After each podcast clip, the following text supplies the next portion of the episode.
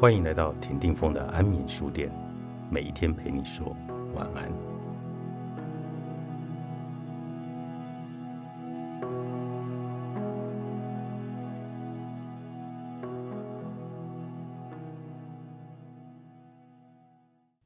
你自卑是因为你太自恋了，你不接纳自己不够好，就不会接纳身边的人不够好。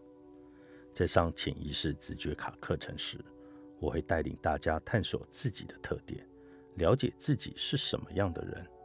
其中有个环节就是探索自己的优缺点。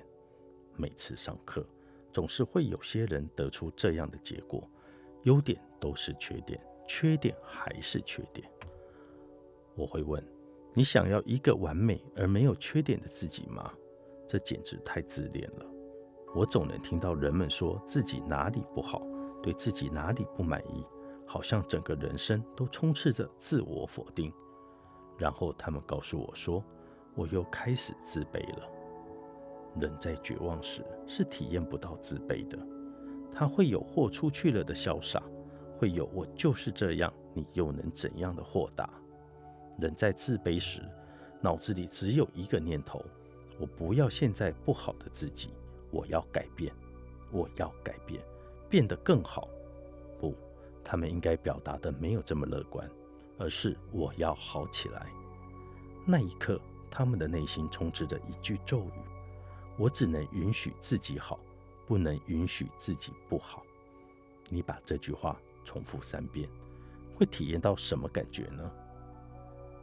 人自卑时，其实是不接纳自己的不好，只想变得好。你问他。如果你不允许自己这里不好，那么你允许自己哪里不好呢？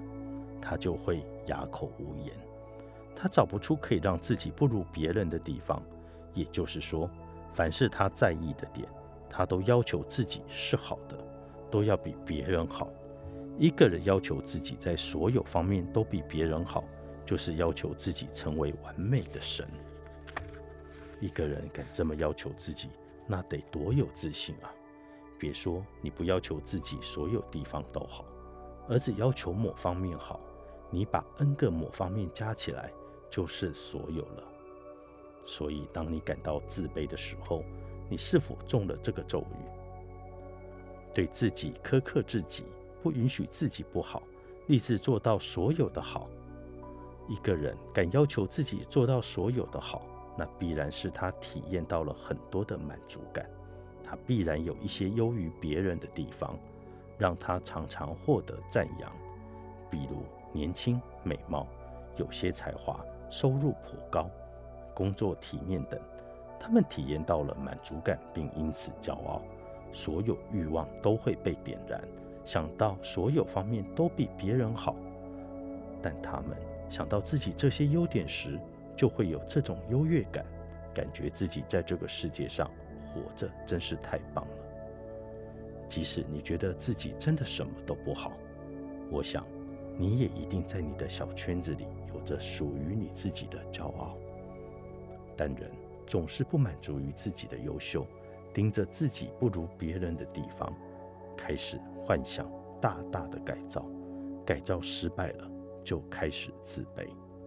显而易见，让你感到自卑的只是自己的标准。